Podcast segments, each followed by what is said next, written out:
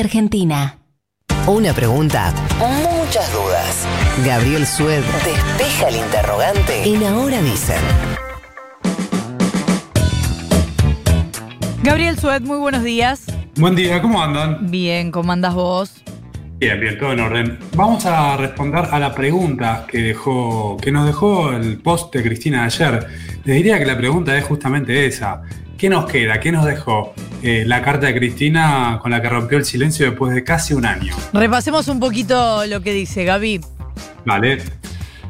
Porque Nico tenía, eh, iba a hacer un repaso que no llegamos a hacer en la primera hora, así que si quieren ustedes Sí, juntos pueden repasar un poco. Le decíamos algo a. Parrilli, Sí. pero Sí, hay varios ítems. Arranca eh, contando sobre su decisión de eh, cederle la primera magistratura en la candidatura a Alberto Fernández, en esta idea de que eh, ella era una traba y que había un sector de la política que se amparaba en sus modos para poner trabas, termina diciendo algo así como, la traducción sería, no soy yo, son ellos, dice quienes idearon, impulsaron y apoyaron aquellas políticas, hoy maltratan a un presidente que, más allá de funcionarios o funcionarias que no funcionan, SIC y más allá de ciertos y desaciertos no tienen ninguno de los defectos que me atribuían y que eh, según no pocos eran los problemas centrales de mi gestión. Bueno, ahí hablaba, habla de funcionarios que no funcionan. eh, deja es lo muy que claro la idea. la, perdóname, la tapa de Clarín y La Nación hoy es Cristina critica, ¿no? Pero eh, habría que ver si se trata o no de un respaldo al gobierno.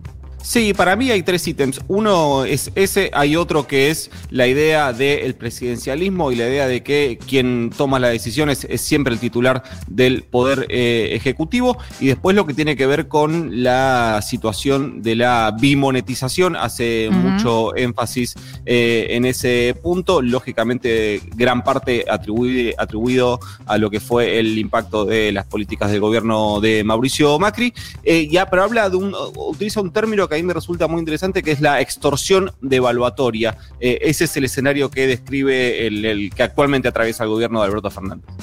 Ahora sí.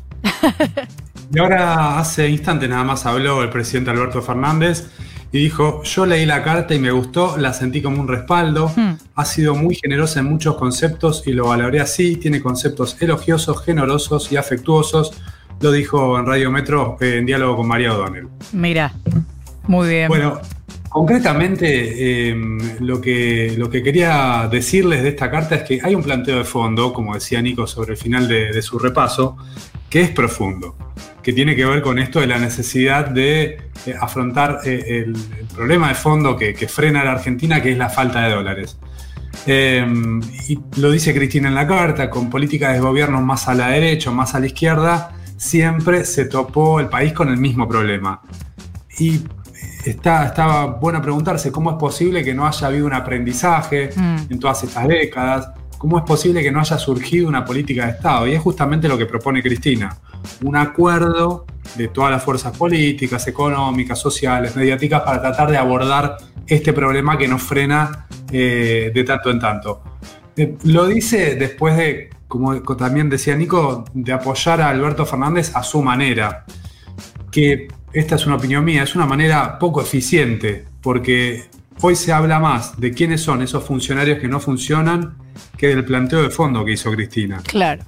Pero bueno, eh, El famoso Cristina siendo Cristina. Claro, sí, por supuesto. Retomando el planteo de Cristina, es verdad como ella dice que no es una cuestión de formas, que es una cuestión de fondo. Alberto Fernández lo putean y lo maltratan como si fuera un mero títere de Cristina, que es lo que ella dice. Eso es verdad. Ahora, me parece que no estaba eso en juego. No estaba en juego si lo iban a, maltratar o no. La cuestión de fondo es eh, lo que estaba en juego verdaderamente, quién era capaz de lograr ese acuerdo que Cristina propone. Porque ya estaba claro que hacía, falta un acuerdo amplio para gobernar la Argentina en el contexto de diciembre de 2019, que era mucho mejor este, que este contexto. Pero en ese momento ya estaba en juego quién era el dirigente capaz de lograr un acuerdo muy amplio. Y ella en ese momento dijo, yo no soy capaz. Y pareciera que ahora está diciendo, al final Alberto tampoco era capaz. Claro. ¿no? Eh, porque él también genera estas reacciones de parte del sector al que cuestionamos. Claro, lo que ella está diciendo igual es, eh, al final no depende de nada de lo que hagamos. Claro, Claro. No, no- no es una cuestión de personas. Eso es lo que, eh, digamos, la síntesis sería que lo que lo que intenta decir Es Cristina una es, cuestión de peronismo. es, no, de- claro, de políticas. Bueno, sí. Sí, es verdad que se esperaba que de Alberto Fernández que lograra ese bendito acuerdo económico y social y mm, que Alberto demoró mucho. Después vino la pandemia, por supuesto que eso cambia todo el escenario eh, y ahora retomó la idea sin mucha fuerza, también hay que decirlo. Pareciera que para Alberto Fernández se trata primero también de ver quién es capaz de conducir al oficialismo hacia un mismo lugar Mm, el gobierno se la pasa, da- digo, más allá de la reacción de la oposición, de sectores de economía, de economía concentrada, el gobierno se la pasa dando batallas que no elige o de las que no está del todo convencido. sí. Las repasamos varias veces, Vicentín, reforma judicial, ahora la propiedad del campo de Chevere, porque también hoy es el tema de agenda política número uno y el gobierno ahí se encontró con un problema con el que no sabe qué hacer. La heterogeneidad del frente de todos es un problema porque el gobierno no encontró una batalla que ponga a Alberto Fernández al frente de, de este, esta coalición y los encolumna a todos detrás. No es una cuestión de formas, es verdad lo que dice Cristina, pero la cuestión de fondo no es si Alberto hace o no hace cadena nacional. La cuestión de fondo es si es capaz de construir esas mayorías que decía Cristina que ella no era capaz de construir. Y eso todavía está por verse. Ahora, ¿por qué el gobierno de Mauricio Macri conseguía capitalizar, bueno, quizá tiene que ver con una cuestión de comunicación o mediática, pero ¿por qué conseguía capitalizar las diferencias entre ellos, hablando de un espacio heterogéneo, y por qué el peronismo no lo consigue, o el kirchnerismo, o llamémosle el oficialismo? Yo creo que porque mm, el, el oficialismo todavía esa heterogeneidad le pesa. Mm, Le pesa porque no hay un, un camino bien definido, no hay una batalla concreta que los alinee a todos. Eh, Alberto Fernández eh, ha hecho un esfuerzo quizás demasiado trabajoso para mantener ese equilibrio. claro. Eh, siempre digo, es verdad hasta la pandemia, porque si no pareciera que estamos analizando desde otro planeta.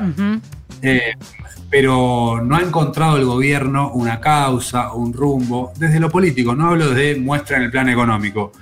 Me refiero a que todavía no, no ha encontrado Alberto Fernández eh, un camino que le permita ponerse verdaderamente al frente eh, de, de todo el oficialismo, que esa mm, eh, arquitectura institucional Sí. que implica que el presidente es el que decide, sea también que él es el que conduce todo el espacio eh, y el que marca un poco las batallas que sí se van a dar y las que no. Gaby, ahí me parece que, que, daste la tecla del último, porque me parece que la diferencia tal vez sustancial entre el Frente de Todos y lo que era Cambiemos es Juntos por el Cambio es el funcionamiento interno de la alianza. Juntos por el Cambio no era una alianza, eh, o por lo menos no funcionaba en la toma de decisiones como, eh, como una alianza. No todos los sectores políticos estaban representados eh, dentro del gabinete, por ejemplo, como funciona el, el Frente de Todos. Se lo podemos preguntar a, cualquier radical, no te lo va a decir en on, pero te lo va a decir eh, en off tranquilamente, que era un gobierno eh, que era, era era un gobierno del PRO.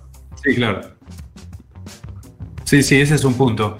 Eh, pero yo insisto, mirando hacia adelante, eh, es verdad que no es una cuestión de formas, es una cuestión de fondo.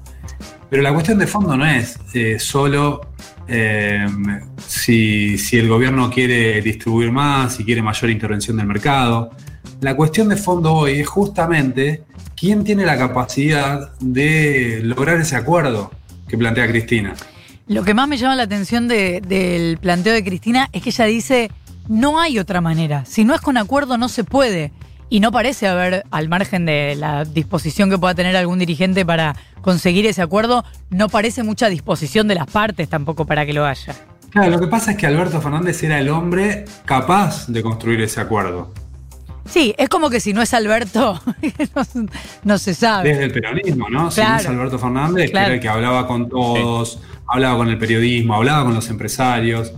Y es verdad que pareciera que el gobierno no puso eh, eso en el centro de su agenda en todo este tiempo. O so- siempre diciendo pandemia mediante, ¿no? Pero ha dado batallas que no tenían que ver con ese objetivo central, que era lograr un acuerdo económico y social para, resumiéndolo, gobernar el dólar. Sí, también es como, eh, al margen de, otra vez, de- obviamente de la pandemia, como que el país no te da tiempo a nada. No es que podés llegar, acomodarte, vamos probando, después cambiamos algún funcionario y después vemos. No se puede. Porque Claro, ¿cuánto es verdad, lleva? No lleva nada este gobierno. Habría que empezar por eh, no dar batallas que no te conducen a tu objetivo principal y que en lugar de eso te eh, entorpecen el camino. Por supuesto, pero no podés ni equivocarte. O sea, no hay tiempo para no, no, nada. claro. Y es, al borde del precipicio no te podés equivocar. Claro, claro, exacto. Está muy, eh, muy tenso el panorama. Ahora, ¿vos crees que esto que dice Alberto, que recibió bien eh, el texto de Cristina, es así? ¿O es su Bueno, parte? eh, No, qué sé yo, eso No es como importa. que Alberto diga, este, no vamos a evaluar. No puede decir otra cosa. No, Sí. no puedo decir otra cosa. No, no, hay margen para otra cosa. Me parece que estamos en línea con lo que decíamos el otro día de eh, también un poco parar la cadena de sobreinterpretaciones de, eh, de- de nosotros, del periodismo, que es si, si no dice nada, lo interpretamos y cuando dice, interpretamos lo que dice. No, no, pero como- me refiero a esto, como si no tiene otra salida y es lo que tiene que decir, bueno, Sí. pero ¿qué piensa? O sea, entonces no importa lo que dice, si no puede decir otra cosa, eso es lo que quiero decir. Es No, que que- la verdad es que el, sí. el- el sentido se construye este, colectivamente. No es solo lo que diga Alberto, lo que diga Cristina. Digo, cuando ella postea la carta de ayer y habla de funcionarios que no funcionan, aunque después, desde el kirchnerismo y desde el gobierno, digan no quiso criticar, en realidad ella se refería genéricamente, como en todo gobierno, que hay funcionarios que no funcionan. bueno, lo dijo. Entonces Claro. eso tiene un efecto. Y sí. Eh, y Alberto Fernández yo eh, lo veo muchas veces tratando de asumir la posición de Cristina para evitar el conflicto. Claro. Y muchas veces eh, a, a eso me refería cuando decía que eh, la- el equilibrio y la unidad dentro del Frente de Todos, que la ha logrado hasta ahora, ha sido muy trabajosa hasta el momento. Y eso es porque quizás cuando vos no tenés, no estás dando una batalla y estás un poco paralizado, cuando, cuando estabas dando la batalla de la pandemia con algún éxito, todo estaba alineado. Ahora, cuando no encontrás la batalla, eh, ahí surgen los problemas. eh, la, la propia eh, la, propia parálisis de, gestión en cuanto a que no encontraste un rumbo, una batalla fuerte para dar, propicia el surgimiento de las diferencias. Claro, o sea, más allá del consenso que hay que buscar para afuera, primero hay que buscar ese consenso fuerte para adentro, sería. Yo creo que sí, sí, sí. Interesante la conclusión de Gaby Suet después del texto de Cristina de hoy. Eh, de ayer, eh, Gaby, hace 10 años, ¿quién eras? Bueno, si me lo preguntabas hace dos, tres meses, era casi la misma persona. Porque trabajaba hace en el mismo lugar, en el diario La Nación, laburé 18 años ahí y, y me cambié hace menos de dos meses. Claro. Eh, y también estaba pareja, este, y bueno, pero estaba sin, sin hijos y ahora tengo un hijo. Eh, así que mm, sí, eh, te diría que yo con que me preguntes hace quién eras hace tres meses, me cambió muchísimo. Ya eras Claro. otro, claro. Gaby Ahora es padre y una estrella de la televisión. Claro, no, un conductor. Eh, Claro, Gaby, Estaba en eh, Río Gallegos como Nico, claro, Nico Ah, llegó mira. antes, me parece, pero no ¿o nos no? conocíamos. No, nos llegó, ¿no conocíamos. llegó antes. Sí, es verdad. Él quiere decir que llegó antes. No tenías el placer, suerte. No, nosotros fuimos a cubrir el velatorio, Claro. porque los que fueron primero, por ejemplo mi mujer Mariana, fueron al Calafate. Claro. Claro, no, no, yo, eh, yo fui a Río Gallegos a hacer crónicas, hablé con gente que lo conocía desde chiquito, una cosa linda. Sí, yo fui al primer barrio que inauguró de viviendas. Ah, pero yo lo hice mejor, suelta vez yo lo hice mejor. Bueno, publiquemos las notas y veamos. Y que la gente opine. que, era- que decía la gente. Gracias, Gaby. Hasta la próxima. Ocho minutos para las nueve de la mañana. Ahora dicen. Ahora dicen. Informate entre bostezos y bizcochitos.